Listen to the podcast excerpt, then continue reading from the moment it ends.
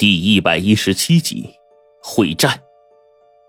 我也觉得，这个大概是最可行的一种办法了，也是最有成功率的。但只是还有一个问题，这个才是重中之重，更是有关乎龙王会不会批的一个重要因素。因为这次啊，我们如果聚集所有人过来，那么八通邪人如果到来的话，最后干不过。我们根本就是全军覆没了，绝对没有逃出去的可能。这个就叫一荣俱荣，一损俱损。而这么多的人，就算是放整个组织总部，那也是一个不小的行动计划了。毕竟啊，组织上人员有限，倘若一旦出了问题，只怕后续队员不足。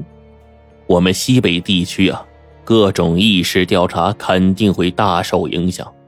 这就是我这一次的顾虑，白程程也在想这个。这几乎算是咱们总部一半人马了。你们想，如果要是全军覆没的话，哎，组织啊，几乎就废了一半了。我也点头，是啊，所以这事儿还得从长计议。好在这次事情呢，龙王说过要不惜一切代价。这样的话，我们的行动计划批准还是有一定机会的。我跟黄队说。黄队呢，就打开了手表，用了一个多小时时间才写出代码，才把我们这次大致的计划呀给龙王发过去了。我们的这只手表啊，只能传递信息，是不能进行语音的。大概半个小时左右，龙王直接就传呼过来，主动的跟我们开了语音。听到他低沉的声音，我就知道这件事情非同小可。果然，电话里龙王在沉思。这是个很好的建议，但要是落实的话，我作为你们的直系上司，不只需要抉择，更需要魄力啊！我看到这个计划半个小时了，我需要思考，再再给我点时间。那边龙王很严肃，毕竟这是整个总部一半的人嘛，虽说不惜代价，那也是要看什么样的代价。终于，龙王的批复下来了，只有四个字。我有魄力。看到这四个字啊，我跟黄队还有白程程心中狂喜啊！但也就是因为这四个字代表的东西却太多了，仿佛一瞬间重压在心。我们接下来每做出的一步都必须谨慎、谨慎再谨慎，因为我们现在负担的不只是我们自己的命，还有整个总部一半的人马，外接三十条人命啊！这件事儿。现在已经不是我们四个人自己的事儿了，我长吁了一口气啊，半晌才稳定心神，心里想了很多，包括各种思想和预测。白程程分析说：“龙王这次的决策呀，经过重大的思考，他自己也明白，单靠着三十几个人分开的力量成功剿尸的几率啊极小，风险也非常大。哎，可这毕竟啊，又是总部一半的人马，一旦出了问题的话。”最后瘫痪的将是整个西北地区意识调查机构。前思后想，真的，这种事情需要有大魄力才能做出决断的。龙王能做出这个决断，也是一个好领导。毕竟人多力量大，咱们呢，这就该准备决战了，一战打到底。黄队点了点头。嗯，到时候就看那几个师到底来几个。要是来一个，被咱们反杀的可能性极大；要是来俩，我们或许呀也可以应付得来。到时候不说反杀，至少伤亡应该不大，但有极大可能将其重创。而后后面的追剿呀，也是对我们极为有利的。我也表示赞同，紧跟着他的话分析：如果三十齐出或者四十齐出的话，那几乎是我们全军覆没的标志了呀。毕竟啊，四师都可以屠龙了，虽然是一只虚弱的龙，但是依旧不是咱们能对付得了的呀。胜负全在五五之数，成败全在咱们运气上。如果运气好，那是咱们的助力；如果运气不好，那只能全军覆没。冰窟窿呢？这个时候也点头，嗯，他们有一起出没的习性。但是这一句话，我们所有人都心一凉啊，顿时压力又增强了好多。我跟白程程就商量着选个什么地方呢？最后决定找一个极阳的位置。但是呢，这个时候冰窟窿却给了我一个办法。他说：“臣，隐遁石和瞬移石我没有办法，但是我有个案例可以告诉你。什么案例？你说。这是以前真实发生的。古代闹灾时行吃妖，这种极难对付的妖孽啊，倘若是你，你怎么对付？冰骷髅问我。我一听说赤妖，心里就蒙上了一层冷汗呢。这个赤妖是什么东西呢？传说呀，兵荒马乱之年，妖孽横生，正好是极阴之气盖过正气的时候。那段时间暗无天日，正好是妖孽猖狂中兴的大好时机。很多闻所未闻、见所未见的妖孽便在这个时候出没，行走天下。赤妖就是其中一种。这东西啊，浑身火红一片，就跟火猴子似的。道典里的插图上啊，有这玩意的模样：圆目方口，獠牙外翻，赤面赤身，形似猿猴，但浑身却布满了火疖子，极其的恐怖和恶心。它每到一处啊，地表的温度就会变高。通常啊，喜欢吸食死者亡灵和肉身的精气修炼，所以他所到之处，那毕竟是死人最多的地方。被他吸食过的死尸啊，腐烂的极快，极易造成瘟疫，是一个祸患。但是呢，偏偏他又是刀枪不入。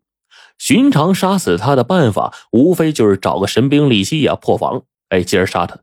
可是啊，这神兵利器、斩妖宝剑哪有那么多呀？冰窟窿就透露一个新方法。这是真实发生的事儿。当年赤妖一出，瘟疫横行，今天见天师啊。意见不好，急召各派高人降妖，但是身带神兵的高人已经全聚了，去战汉拔了。这个时候，金天坚急的是束手无策，却在他们正无可奈何的时候，民间的一位奇人先一步的把这个祸患给解决了。冰骷髅说：“他抓来恶鬼厉鬼，驱赶僵尸邪尸，利用阴邪聚阴的法子，成功破了赤妖的防。”啊！赤妖属阳，与火尸是同属，以阴聚阴破防，其实就是利用了阴阳相克的道理，也算是以毒攻毒的典型啊。可这得多少僵尸恶鬼啊，令这些东西聚集起来产生阴气，再引到妖孽身上破防，何其之难啊！冰骷髅点头，嗯，走一步算一步吧。火尸不似吃药，可以一试。啊，也对。咱们先准备吧。既然你说火尸就在此处，说不定啊，他们会结伴而行。要是三尸甚至四尸齐出，那先拖住一个也是好的呀。反正物尽所能，必须要预先准备好。白程程对于这个驱邪抓鬼这类的呢，你虽然不会，但是啊，看风水、观山点穴之类的东西，他是驾轻就熟，甚至比我做的还好。第二天一早上，我跟黄队还有白程程、冰窟窿分为两组。白程程是打死也不跟冰窟窿一组啊，嫌他太闷了。最后只剩下我跟冰窟窿走到一起。其实这也是我希望的。路上，我跟冰窟窿说：“前两天我见了葫芦岛、胡不传。”冰窟窿依旧是没反应，编着草环。我们把附近山势全都看了一遍，有两个地方，但是不理想，只好驾车回去，跟黄队他们呢继续找。同时呢，黄队早就把准备的一干事物发给龙王。至于他怎么准备运送，暂时就不归我们管，因为今天算是那四圣人的恢复期。今天一过，晚上极有可能便到了生死关头。而我们正在确定地点，正在附近的小队呢也抓紧时间往我们这边赶。一天下来，直到晚上，我们已经不抱希望了。这个时候，忽然白程程指着前方的一块地说。你看，你看，咱们关山点穴找了一天没有找到，最后啊，却在这一马平川的地方找到一块极阳的穴位。我听他这么一说，赶紧上去看。这一看，心里一喜，但是这事儿啊，总是干系重大的。我赶紧拿出了一门专门测量穴位的符咒，往地心一放，果然，符咒自行燃烧了。那就说明啊。此处的阳气极端的旺盛，正是一个聚正气极阳的好去处。眼看到了这会儿了，黄队赶紧把进度啊发出来。晚上我们准备什么都不想，睡个安稳觉。这个时候，半夜陆陆续续就有人来了。这个小队还是我们的老熟人，云龙小队。当时我还是个小菜鸟的时候啊，在博物馆对付那些尸体的时候，这个小队给我留下了极深的印象。一个眼镜男古尸，呃，玩鼓的；一个是中年人，擅长是精神控制；还有一个汉子，这家伙应该算是有特异功能。所有的钢铁制品一到了他手里，顿时自行的弯曲变换，就跟绑鞋带似的，端的是极其有用。这让我想起这个来了。然后呢？我专门给他买了好多特大号的钢管，给他留着用。我又见到了上次火神崖口跟我一起共患难的那个女法师，除了他之外，又来两个男的，一个和我一样是阴阳先生，一个是出家的道士，年纪已经五旬左右了，应该是一位前辈。龙王将我们需要的物资在第三天一早就准时送达了。那个五旬年纪的毕老道啊，拖着下巴说：“咱们四人呢？”有一个是女法师，哎，正好可以布置四象驱魔大阵，只是阵中需要有一个压阵的。这个人呢，毕竟是全队的主心骨，哎，有个举足轻重的人。我一指冰窟窿，冰窟窿在锁龙台干的事儿啊，知道的人不多，但是他的名号现在可算是响的。毕老道当即就不再反对，说。北方玄武象属水，为阴。他对那个女法师说：“李元，你去镇守那方。”然后又对旁边的两个小五和郭阳吩咐：“然后呢，我镇东方，这个毕老道啊，自镇西方，主攻伐。这里面的这个四象大阵是有讲究的，压阵之人啊，暂且抛开不算。”西方白虎主杀伐，北方玄武是个抵挡攻击的位置，南方朱雀专司辅助，东方位也就是我的位置最忙的，哪方不稳就需要帮哪方。